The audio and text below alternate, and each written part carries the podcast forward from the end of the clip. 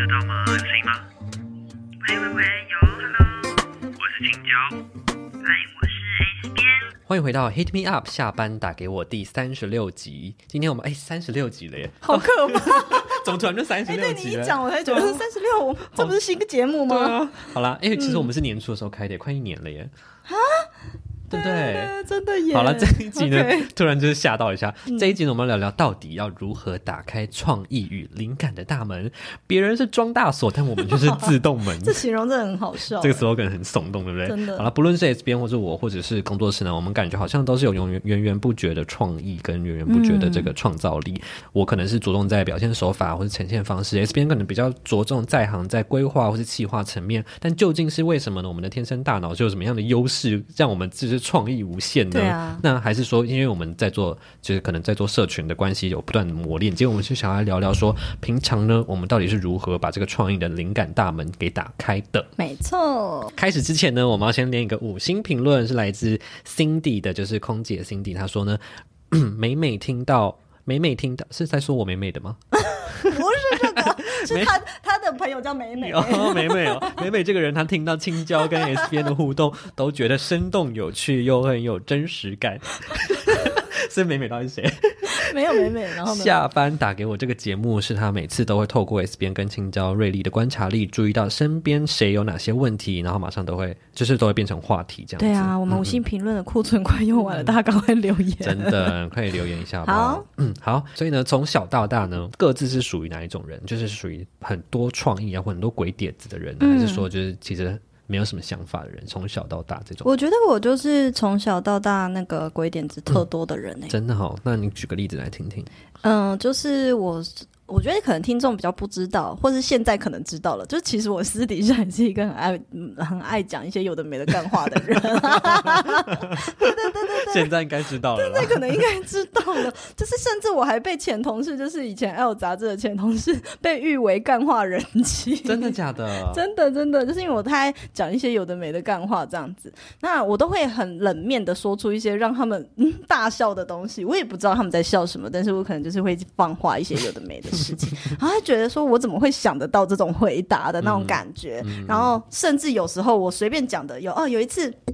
啊，有一次母亲节的时候，然后我们那时候就是一整年的那个主题是围绕在复古这件事情，嗯然后我们就是社群 team 就想说，哎，我们要来做一个社群的这种创意的活动，不知道为什么我就觉得说，哦，可以邀请那个粉丝就是来，就是他们在讨论说邀请粉丝啊做复古的打扮啊，然后我就可能打电脑打一打讲一讲说，哦，翻你妈的衣柜，你是在骂脏话吗？对，然后我就讲一个干话，可是我不是在骂脏话，就是我觉得这个气话名字可以叫“翻你妈的衣柜”，就是叫粉丝去翻自己妈妈的衣柜，然后穿妈妈的衣服，然后拍就是 outfit 就 hashtag，然后参加我们的活动这样，感觉就超好玩的。对对，然后竞赛赢的人可以上我们 IG 的版面这样子，所以后来他们就觉得，真的有时候我的干话就会变成一个气话这样子。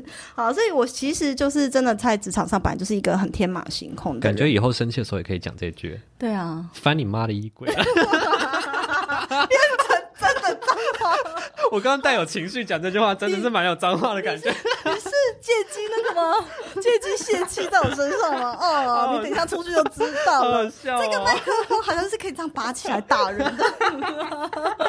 OK，好，总之呢，那反正别人起一个头，就是可以无限接一堆有的没的无厘头的东西。那你呢？我自己也绝对就是点子王哎、我觉得我总是可以，我觉得我的点子通常都是那种是啊，你看看你刚刚，说翻你妈的一堆吗？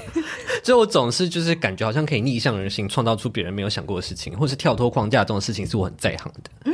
嗯，就例如说，我举一个例子好了，我举一个学生时期的例子，就是那时候高中我们有经历班级之间的啦啦队比赛，对然后啦啦队比赛，你觉得通常都在看什么？什么是最有看点的？大家都在看什么？就看女生的腿啊。对对对，就是女生在那边啦啦队的一些动作。可是呢，我们是全校唯二的男生班，所以大部分情况下，我们都觉得那就。就是去当插画，就不需要太认真比赛或者准备什么的。但是呢，那时候就我跟其他两个人在负责，就是我们班上的比赛。但是我觉得为什么你可以负责啦啦队啊的编排？我们就是选几个就是热舞社，然后是手语社，然后因为手语社也是要跳舞，所以我们就选几个就是有跳舞底子的人来安排编排。手指头跳舞是吗？不是啦，我们真的是要跳舞的。OK 好，然后那时候呢，我就是排了很多啦啦队动作之外的动作，就是一些基本的一些动作之外，我就排了一些根本不是非主流的动作进来。然后，但是因为我们是男生班，所以大部分的人力气都我想知道。非主流的动作是什么？就是主流动作像罗志祥的舞蹈吗不？是主流动作，可能就是两个人，然后台上层啊，然后就是这样上来，然后在那边嘿嗨那种这样子，然后标准动作。对对，但是我们就排了一些就是基就是比较偏舞蹈的，但是也是要抬人的动作。然后就是因为是男生，所以大家的力气比较足够，是可以做到一些比较怪异的姿势。所以所以反正呢，最后就是我们就是，所以你可以单手把。我举起来吗？我不行，我是我是我跟你说，我高中的时候是上层，哦，是哦，我是被因为抬起来蛮轻的。我、哦那时候很轻，那时候瘦啊五十公斤，哎，嗯，天哪，好可怕、哦！真的超瘦。那时候就是领过瘦单瘦，皮猴啊！好，让反正呢，我们就是男生班，但是我们就是第一名诶。那时候超扯，就是嗯二十几个班，然后你想了一个很棒的 idea，解决了大家的弱势，对对对，然后反而我们变冠军。然后我那时候这是一个例子啦，但是我就基本上来说，我都是一个可以跳脱框架的人。那的确感觉在学生时期的时候，就是发挥蛮淋漓尽致的嗯哈。嗯嗯嗯嗯，没错。好，这样那我我发挥的地方都在干话上面，没有什么特别好举例的，就这样。那你有没有？好好，没关系，那就不用再 深深耕了。但是呢，我想要说呢，长大过后呢，你也会觉得说，创意是靠天赋嘛？因为毕竟可能我们小时候就是这样的类型的人，但是是不是真的是靠天赋，还是说我们有没有经历过什么就是灵感枯竭的时候？这诶，样说实在，我真的没有什么灵感枯竭。那你有没有什么？你觉得是不是有我觉得后面会跟大家讲。嗯，讲说办法？是不是？对啊，对啊。但是我觉得就是一半是天赋，然后另一半是绝对是你后天可以补足的。但是办法，我觉得留到后面跟大家分享好了。好好好。其实我还是有遇到灵感枯竭的时候，就例如说，我刚开始经营，就是刚进到？不是我刚进工作室的时候，然后那时候的第一个工作就是要规划整体的 IG 的新的视觉跟版面。那时候我就是还蛮没有灵感跟方向的，应该说你不知道我在说什么。对，应该说。其实我觉得灵感这种事情，是你当你没有框架的时候，你反而会在原地僵直，你不知道该怎么发挥。那时候我就叫你收集一些 board，然后结果反而你越收集越把自己框架住。对对对对对，我那时候真的是一团乱。那但是呢，我觉得当下呢，我最后的作品到底有没有顺利完成呢？我觉得是可以打一个问号的，我不太确定。但是呢，当下呢，有时候我确实知道说，哦，灵感这种事情是先要有一个框，你是要先清楚你的边界在哪里，然后在这个边界内自由发挥，甚至再去打破这个边界，才是一个灵感发挥的一个顺序。这很像我在上那 IG 内容行销策略课讲的耶，就是它就跟策略是一样的，你要有一个 guideline，嗯，然后你必须知道你的 guideline 的的的的的极限是什么，但是你就是可以让你的创意无限的在这个 guideline 里面开展。没错，因为我觉得创意这种事情嗯不是太玄学的事情，它确实是有一个脉络可循的。接下来我们就来聊聊说，在正式到拆解这个步骤之前呢，要先来吓吓大家了。就是说呢，如果你今天是一个没有创意的人，或者是说你不知道你自己有没有创意，或者你的身边有没有人是这种没有创意的人呢？这个创意呢，到底是有没有是不是一个很必要的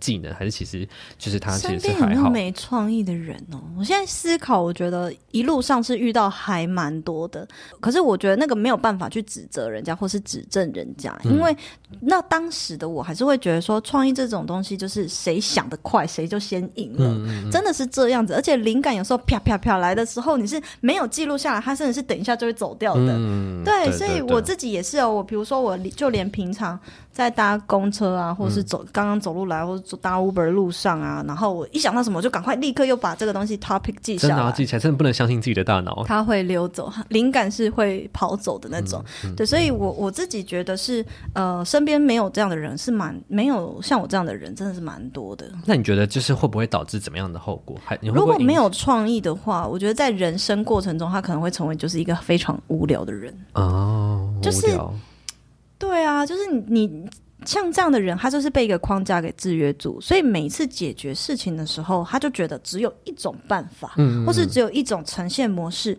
那就连在日常生活中，很有可能跟朋友聊天的时候，他都很有可能是一板一眼的。嗯那是不是这样就很无聊啊？工作上呢？工作上呢？工作上的话，如果你是你是这样子比较偏没有创意、比较喜欢中规中矩的人，那你可能就不太适合做孔雀的动作。如果大家不知道我在讲什么的话，去生涯定位设计课做这个职涯你刚刚说孔雀的动作，诶，是工作，错啦，我没有说动作啊。你是说要就是这样开屏吗？不适合做孔雀去后面。表演一下子开屏。OK，然后总之就是孔雀工作，孔雀性格就是比较偏艺术，然后创意类。你就是孔雀，我也是孔雀，然后我是我是孔雀加狮子，所以大家可以去测那个生涯定位设计课的那个免费迷你测验。那那个东西呢，就是会帮助你了解自己适合什么样的工作。所以如果你是喜欢中规中矩，你本身就是不适合做创，不是创意工作者啊，不是每，我觉得不是每个人都天生是这样，那可能代表你比较适合做长颈鹿工作或是兔子的工作。嗯，还是有自己行政类方啊，什么教育类啊，这种。我觉得创意啊，它其实是一种尝试未知的勇气跟想法。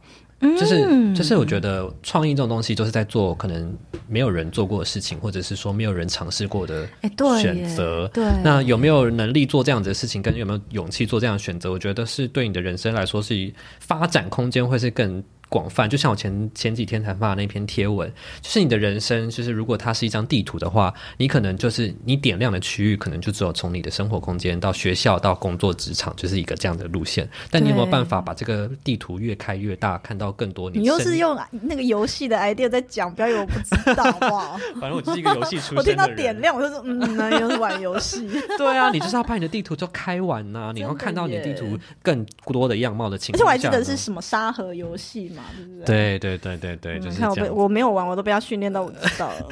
哎我觉得游游戏真的帮助我很多、的确哎是，的确是。嗯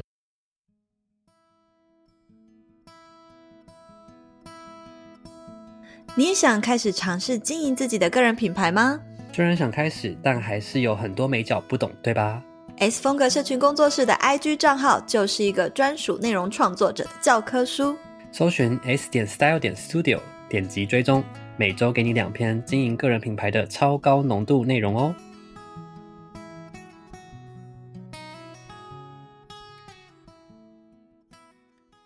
对，好，那说起来呢，我们还是有时候会有这种脑袋被制约的时期，就是嗯可能会觉得，哎、突然会觉得我们在单行道上面就只能往前，然后没有其他选择。就是你之前也有分享过这个例子吧？你要不要再说一次那个故事？哎你说我之前去山上画画的故事，对。对对，就有一次，我就是就是去那个呃参加一个瑜伽的断食营，然后去到一个深山里面，就是是住这样子。那我们每天都有不同的课程，就是有画画、跳舞啊、唱歌的课程。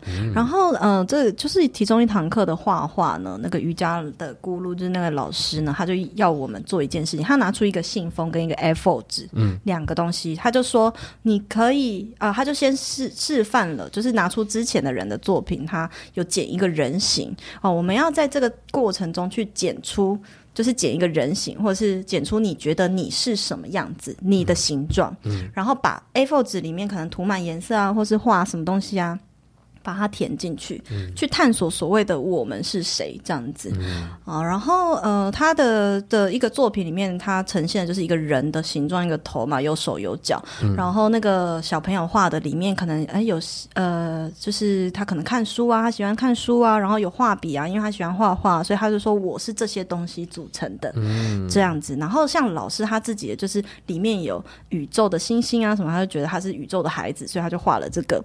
那我们就开始每个人就发了一个信封跟一封一个 A4 纸，开始做的时候，我就被他刚刚所举的例子给制制约约住了。了，嗯，我就真的就剪了一个圆形的头，然后一个人一个手这样子，就是有手有脚的站着。然后里面画了什么呢？哦，我有一个心脏，然后有什么？我就是很实际的做了这件事情。心脏，你说把你的五脏六腑画在那个里面 我会画爱心啊，然后画我可能喜欢的颜色啊，就这样子把它涂满而已。我突然不之间，就是我算是喜欢画画的人，可是我看完他那个，之后我突然之间我我就觉得我只能画这样子。嗯，那我当下也没有发现这件事情哦，我并没有觉得自己被框架住，是什么时机点看到的呢？我就走过去看大看了一位就是尼姑姐姐的她的呃的的作品，他画的他剪的那个剪影的自己呢是正在打坐的他。然后正在打坐的他，然后里面呢是呃一颗太阳，然后散发光芒，哦，然后我就觉得天哪！然后我就再过去看另外一位就是老师的那个老师，他是呃教我们翻唱的老师，然后他就剪了一个剪影，是自己单脚跳舞。嗯，然后他就是是一个蓝色的，他说，因为他觉得他的呃他的情绪啊，就跟这个海水是一样的，情绪跟人生是跟这个海水是一样融为一体的。然后我就觉得怎么那么有智慧，我瞬间就觉得我我就再看看其他同学，有人剪成甚至剪成鱼。有人甚至剪成什么动物，对，然后有的人甚至把自己剪成一颗星球，然后我就觉得我被制约了，我就瞬间还蛮匮乏的，我就觉得说天哪，我怎么会这样？而且？我还是现场唯一一个创意工作者。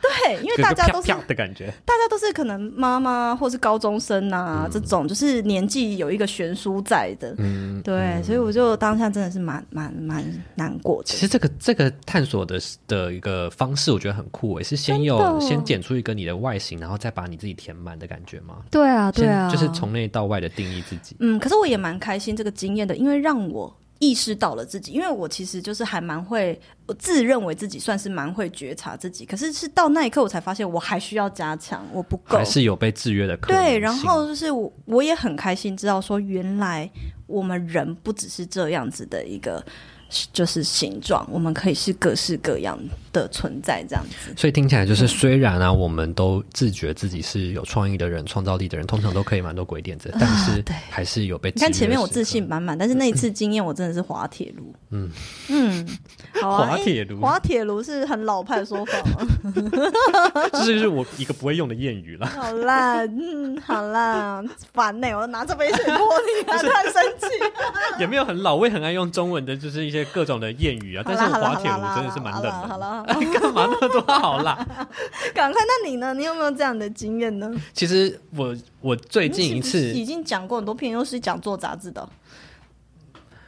那那时候我没有觉得被困住，我只是觉得我不知道怎么实、实行而已。但是是但是呢，其实就是第一次我们在做，像我刚刚前面讲的，我们第一次在做版面的时候，我真的有一种被困住的感觉。那时候我的想法是什么呢？我是觉得说，哎、我自己在做我的在 IG 账号的时候，我从来没有想过要一次做十篇贴文的样子，就是因为你比较随性在经营那个时候，对对对，我就是一嗯篇做一篇，所以我一下子要规划整个版面的时候，我会整个脑袋是僵直的。然后我就查了很多 reference 之后，我就只能我就只能做出那些 reference 的样子，就是拼图，要不然就是九宫格，要不然就是什么什么罗列，什么什么什么，嗯这种我就只能做出这些。就是我觉得有时候啊，我们在看 reference 的时候，真的就是很容易被 reference 给制约。就像你刚刚说的，你看到那两个欸老师，可是我，可是你不觉得就是呃，很多老师都有讲过，学生学 新的东西就是从模仿开始。那我们到底要怎么拿捏这个平衡？请有请美感大师来解决。对我认我也完全认同要从模仿开始，但是这个模仿过程中呢，是去做一个自我练习跟探索，不是做出你自己觉得是一个成品的时候。嗯可是当时我是觉得我已经要做成品的情况下，再去看 reference 这个步骤是不对的。对哦，那是要在你在摸索跟探索的时候做的模仿训练，而不是在你真的要做出一个实际的产的产出的时候去做模仿跟训练的。嗯没错。那就等于说是很像是你平常在收集一些武器，然后你真的到上战场的时候，你直接把那些武器拿出来，而不是那时候才去看。这是哪一个游戏啊？没有，没有，没有，就是我是 OK，OK 随便举个例子。所以呢，我刚刚的意思是想说，有时候啊，我们会觉得说创意跟灵感，当然很多人可能知道说要去收集一些 reference 来。观察，但是呢，很容易我们反而会被这个些 reference 给制约，所以要去厘清清楚 reference 之于我们是什么样的关系，它不是一个完全参考作用，而是要去观察它里面的一些就是巧思是什么来运用好，那接下来呢，我们就要说，其实呢，我们在这个产业啊，有非常多可以动脑发挥的空间。有没有什么基本的步骤或是具体的一些要点，可以帮助我们可以更好的发想灵感呢？让我们好让这个创意之门打开。我觉得最这个东西是从你日常就要开始做起哦，没错，没错？跟我一样。哎、我觉得我们答案一样、哎，啊，答案是一样的吗？好，那要没没，你想想，我我觉得我们两个应该是雷同想法，的答案雷同的。对，因为我觉得这个东西就是日常就要做到的，是什么意思呢？就是说你在平常的时候就要有意识的去吸收资讯。你是这个答案吗？你看你是复制我的接受是不是？我们的文字基本上差不多了、可怕、没关系，哦你！就讲好，我等下再有意识的 去吸收一些资讯，嗯对对对。然后呢，呃，就是对大家，比如说什么意思呢？因为其实整个你所走在路上，任何的呃。就是我觉得创作者你要有基本的这个生活感知力，不管就是以就像我最近一集悄悄话讲的，你可能一片落叶，可能一杯水或者是什么，你都可以感觉到他在对你说什么，或是他背后的含义，你可以听见，你可以看见。也就是白话一点说了，你要会观察了。对，有意识，对，然后去观察、去吸取这些资讯，然后去累积自己的什么 database。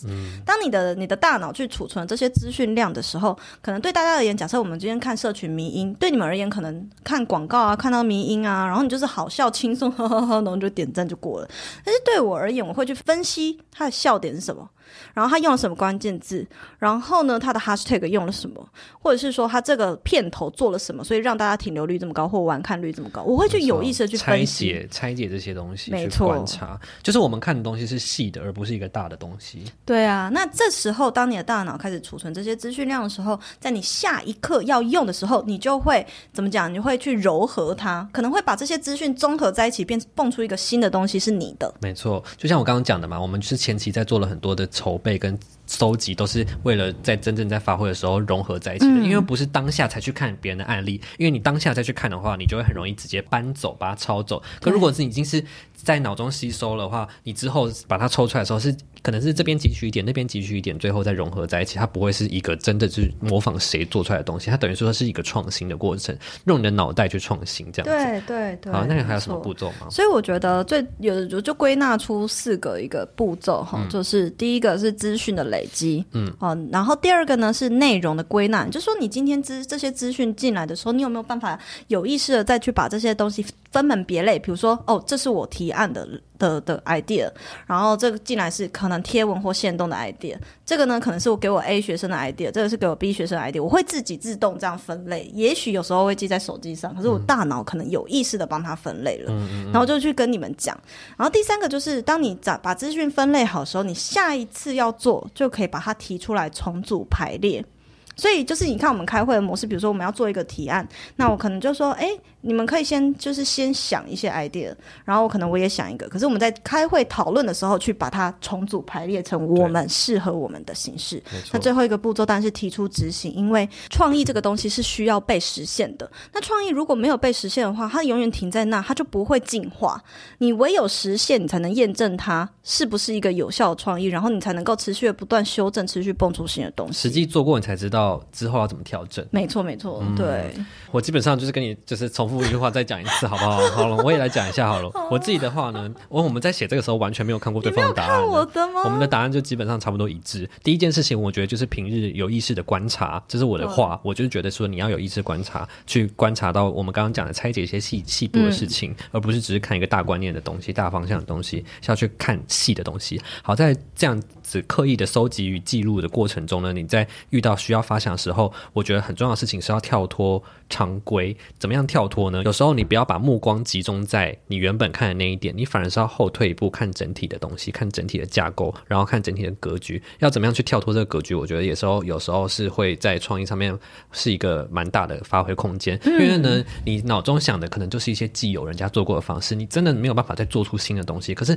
怎么样去跳脱这个别人设下来的框架，我觉得是很重要的。对，对好，最后一个也跟你讲的非常像，就是呢，有想法就要抛出来，让这个想法跟他人碰撞。你不一定要去对，这是这其实是我之前看了一本书《三本千惠》，它里面提到的。他说，你有任何创意，最好的实践、最好的方式就是讲出来。讲出来，就算只是讲出来，让别人去听，别人也有可能会因为你的抛砖引玉，获得了就像我更多的。讲干话一样啊。对对对对啊对，就是你有想，你有任何创意之前，你都是要把你的想法讲出来，就是跟这个世界去碰撞，不一定要真的去实践，你可以就是跟人家的想法去做沟通。新火花，所以也是很 PPT 社团其实基本上也是这个用意。没错，嗯对。那我们要不要再总结一次？第一步骤呢，S 边跟我都觉得说是平日的有意识的观察，然后呢嗯资讯的累积，然后 S 边还有提到说你要去做内容的分类，去把去分类说这些事情是哪一些层面是你可以帮助到自己的。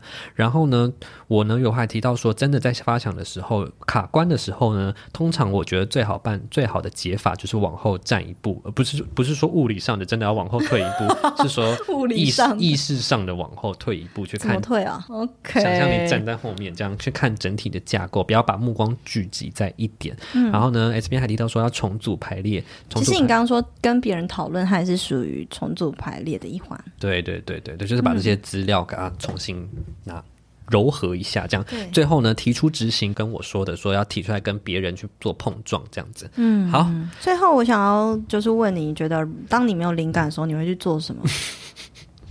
去激发你的灵感？我讲了也是三百五十遍了吧，三百五十遍。去遛狗没。错，我真的只要 真的刻意需要想一件事情的时候，我真的觉得好。所以你的灵感我现在必须去遛狗是 Komi 给你的，他可跟你心电感应，然后他传输那个资讯给你，其实其他才是实行销之神。不是，其实为什么我需要去遛狗的原因，是因为我我需要离开我原本的空间，然后嗯，然后遛狗的时候，通常可能在公园啊哦，然后你是可以在可以看着一个地方放空，然后等他们在闻，然后尿尿，然后你是可以这样放空。所以是他的尿意，然后让你 有了不要再。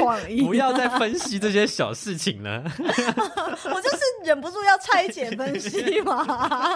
好了，我自己所以我以后就是装着一包空我自己的尿就好，不用去散步了。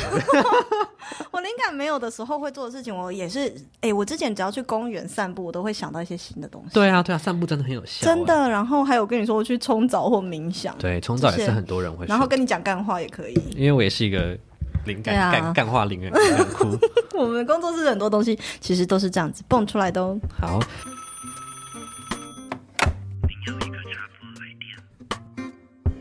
那最后呢，我在现实动态问大家说，你都如何如何开如海，如何开启灵感之门呢？你知道我的第一个答案是 Neil 回答的，他说膜拜 S 边。谢谢 Neil。OK，这集可以在这里有一个 happy ending，完美的 ending。是有你，你是有出一个周边是你的神像，是不是你的雕像，是不是？咱们怎么膜拜啊？真的笑死了。好了，然后呢，还有一个是 Boho Parks，就是那个就是狗狗摄影的那个账号。哦他说呢，他就是看韩剧，然后就会灵感爆发。嗯看韩剧也会。这其实就是嗯，跳脱原本在生活中找到灵感。嗯嗯嗯，好，那我们这一集就到这边。如果呢，你对这一集有任何想法，非常欢迎你五星评论，好不好？我们刚刚前面说过很多次，我们上一集也情绪勒索过了。对啊我们的五星评论已经快结束。如果你不留下五星评论的话，你要怎么样？我们可能就下一集见 拜拜。好了拜拜。